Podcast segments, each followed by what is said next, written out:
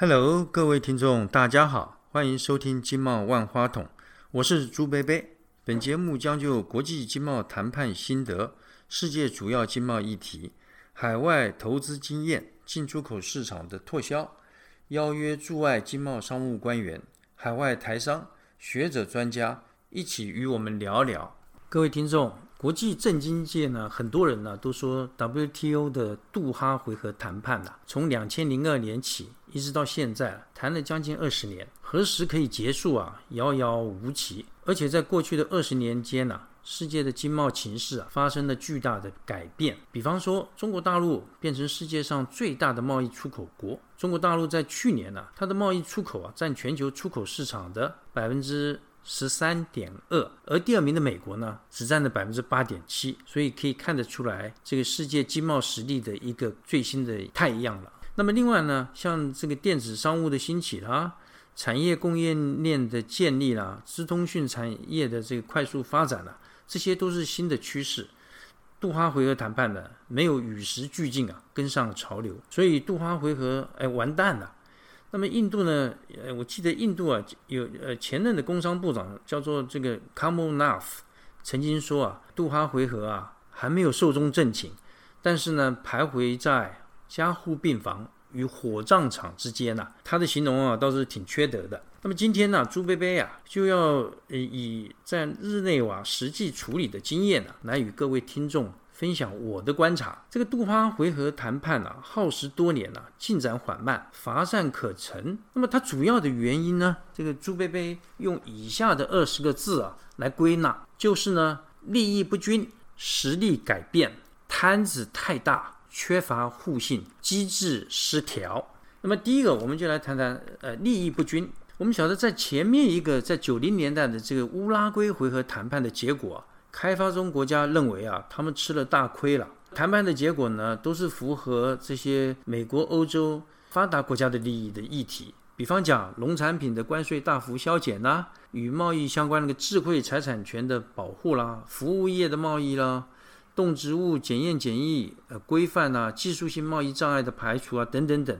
那么，在这个乌拉圭回合里面呢，这个十六项这个协定当中呢，只有。纺织品与成衣协定啊，是开发中国家利益所在。因为我们晓得纺织品啊是一项劳力密集的产业，呃，不需要大量的投资，是许多开发中国家啊赚取外汇的支柱产业。而美国呢、欧洲啊这些国家的这个纺织业啊。因为他们的工资比较高，所以他们没有办法跟开发中国家的纺织业啊来竞争。所以发达国家呢，他们纷纷呢就采取这个扭曲自由贸易的呃配额的方式来进行数量的管制。那么配额呢，我们晓得，比方讲，哎，我们今年要销到美国的毛衣，呃，美国给我们的配额是一千打。那么在今年呢，不管我们的品质再好，毛衣做的再漂亮，这个价格再低，不管怎么样。你顶多原则上了，你顶多就只能卖一千打，你你不能够卖的比这个更多，所以这个对于这个自由贸易啊，这个杀伤力啊是非常直接、非常大的。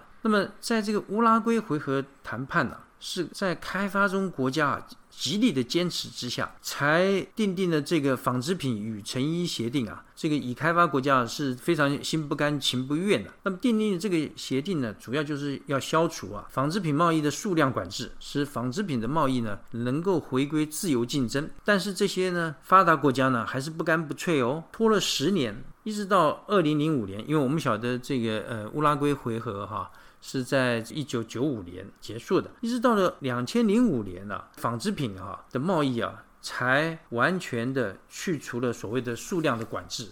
那么你可以看得出来啊，这些呃发达国家哈呃并不是非常慷慨了。那么到了现在的杜哈回合谈判呢，这个谈判一开始的时候呢，这大部分的开发中国家哈都希望这次的谈判结果啊能够反映他们的利益，而很多开发中国家呢，他们的经济啊都是依赖农产品出口，而美国、欧洲呢不愿意放弃对他们本国农业的保护。呃，不愿意让步，这样使得开发中国家呢，当然十分失望了。而美国、欧洲呢，又常常要谈一些什么电子商务啦、公平竞争哦、国营贸易啊等等啊，比较所谓时髦新趋势的议题。当然呢，这样子很难获得开发中国家的支持了。依据朱贝贝与许多开发中国家呃代表团的交往啊，其实他们这些官员呐，完全了解电子商务啦、服务业贸易啊是未来经济发展的方向。那么大家要了解啊，许多开发中国家啊，比方说像。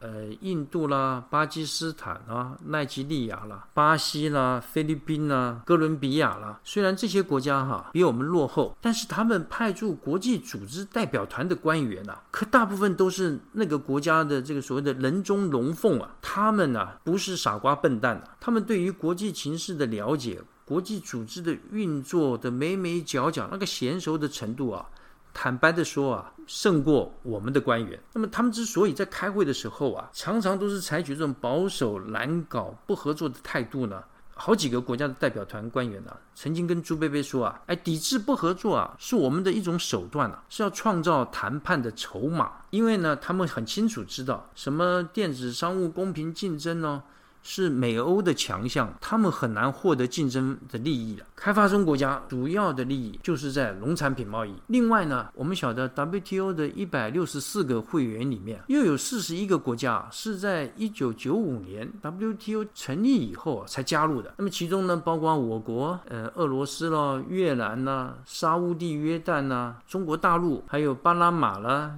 哥斯达黎加等等等。那么这些国家呢，通常在入会的过程呢，都做了。大幅的让步，开放他们本国的市场，被剥了好几层皮呀，才加入了 WTO 啊。那么加入了 WTO 以后呢，没多久就碰到了这个杜哈回合谈判，又要面临哈被要求进一步的哎自由化、开放市场。那么这些国家呢，大家都会想啊，呃，国内的经贸制度啊，还在面临入会后的调整阶段啊，阵脚未稳啊，又要再被咬一口啊，当然呢，十分的抗拒啊。我们呢，有国人呐。曾经建议啊，曾经说了哈，哎，我们在 WTO 谈判中啊，应该主张推动电子商务啦，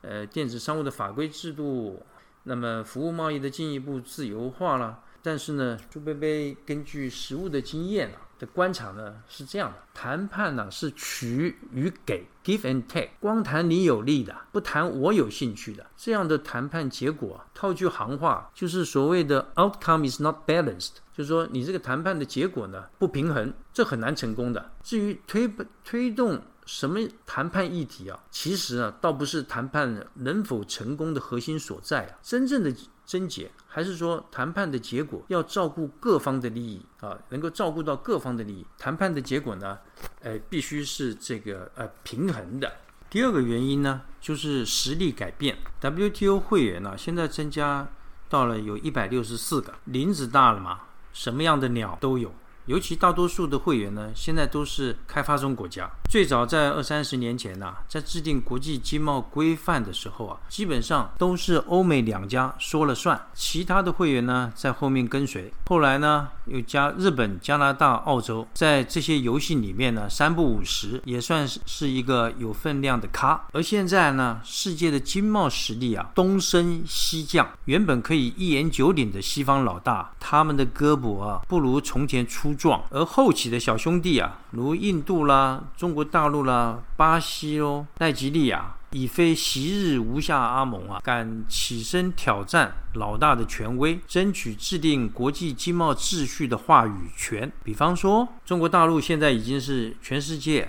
最大的贸易国，以二零一九年为例啊，大陆贸易占全球的。呃，份额呢是百分之十三点二，第二名的美国呢只占百分之八点七，中国大陆呃成为全世界啊。一百二十多个国家最大的贸易伙伴，而且呢，欧美许多国家国内市场饱和了，呃，莫不希望啊，增加对新兴发展中国家市场的拓销，因为这些国家呢，不但人口众多，而且日渐富裕，消费力呢大幅增强。既然想赚我的钱，当然我讲话的声音就不能再当耳边风了。另外，Get WTO 啊。经过几轮的谈判呢，以开发国家的关税保护水准呢，已经很低了。以美国为例啊，关税的约束税率啊，平均只有三点四 percent，想再继续调降的幅度有限。这也就是说，老大能给小兄弟的好处啊，哎，已经不多了。如果再加上还要斤斤计较，觊觎想想从这个小兄弟那里啊捞几好处啊，占人家的便宜啊，当然人家就不答应了。近年来呢，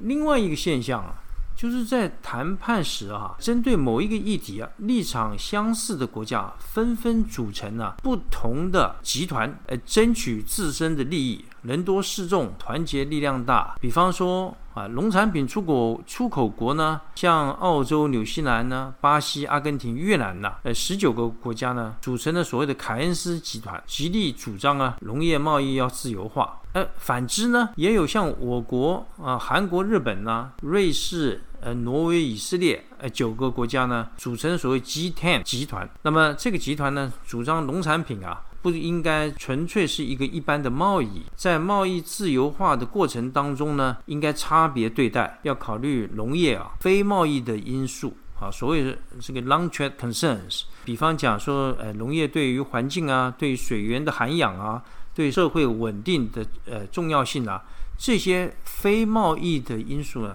都应该要考虑呃在内。那么另外呢，还有由巴西跟印度主导的。由二十三个开发中国家哈组成的所谓 G20 集团呐，呃，主张呢以开发国家就是发达国家的农业啊，要大幅削减它的农业补贴，但是呢，对于开发中国家呢，就补贴削减这方面的，却应该要有这个弹性的对待。这里啊所说的这个 G20 集团呐，跟那个 G20 啊，呃，我们一般所说的 G20 啊，是由呃，财政部长、中央银行的行长啦，还有各国的呃领袖，常常有时候举行高峰会议啊。这个 G 二零的峰会啊，跟我们这里所谓的所说的 G twenty 集团啊，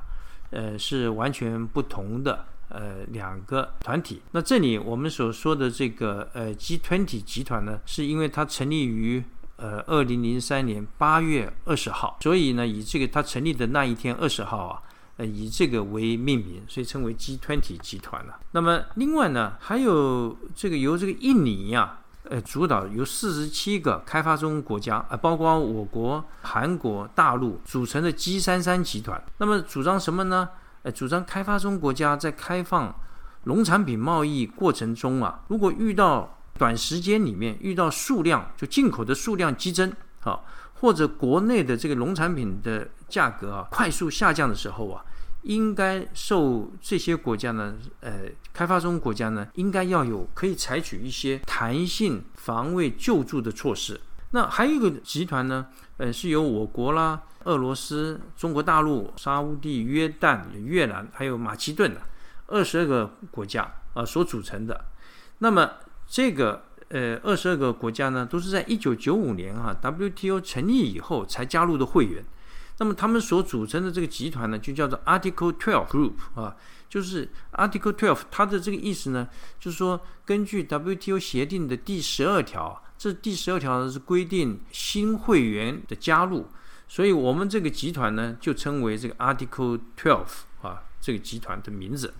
那我们这个集团主张什么呢？呃，我们的这个诉求的重点就是说，我们入会的时候啊，已经被要求做出过度的减让，因此在未来回合的新回合的谈判的时候啊，应该要有一个呃被这个更公平的对待。换言之呢，就是说我们这个集团主张啊，我们如果要有减让的时候啊，呃，各国在做减让的时候啊，我们减让的幅度应该要小。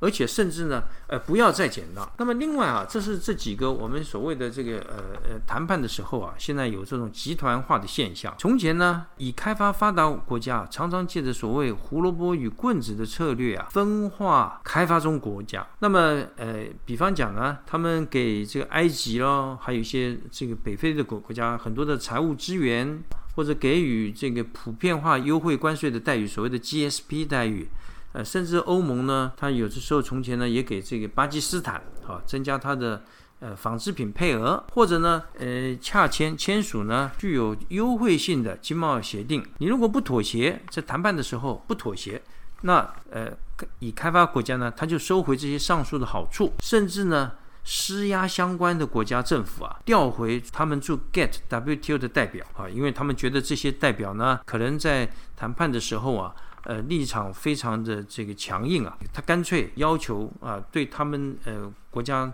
政府啊施压，把这个代表调回去。这几招啊屡试不爽，总能在这个谈判最后关头啊，呃瓦解开发中国家的坚持，使他们妥协。但是呢，在两千零四年啊，第四届 WTO 部长会议在墨西哥的坎昆举行的时候。这是一个分水岭，因为当时在巴西啊、印度、吉利的领导之下，他们就组成了这个 G20 集团，大家呢团结一致，争取自身的利益，居然呢成功的迫使欧美已开发国家在当时呢接受所谓 sequencing 的原则，这个叫做什么？就是次次序原则，就是说你必须在农业谈判呢要先有结果。才愿意接下来进行其他的谈判，比方说，呃，在进行这个对于服务业、对工业的谈判。那么，这个使这个已开发国家哈，在当时啊，他们居然哎也就接受了这个原则。这件事情呢，对于开发中国家呢是非常有意义的。那么，在当时啊，这个两千零四年，我们知道中国大陆啊才刚刚入会，对于 WTO 谈判的眉眉角角还在学习追赶阶段，所以他们在当时呢角色并不突出啊。但是现在中国大陆啊。对对多边经贸谈判的精髓啊，如何按照国际规则来 play 啊，来玩这场 game 啊，已经非常娴熟了。所以呢，加上中国哎这只巨龙啊，多边谈判呢，要想有大家都能接受的结果，就更加不容易了。呃，朱贝贝综上所述呢，我们大家就可以知道，为什么欧美发达国家现在不能够像从前一样呼风唤雨啊，一锤定音，心想事成。非不为也，时不能也啊！形势改变了嘛。朱薇薇在一开始的时候啊，就把这多边经贸谈判进展缓慢的原因啊，归纳成二十个字，就是利益不均、实力改变、摊子太大、缺乏互信、机制失调。现在呢，已经讲了八个字了，剩下的十二个字啊，且待下回分解。各位听众，疫情猖獗未尽啊，请大家务必配合政府，尽量的。呃，留在家中，不要外出。下课喽。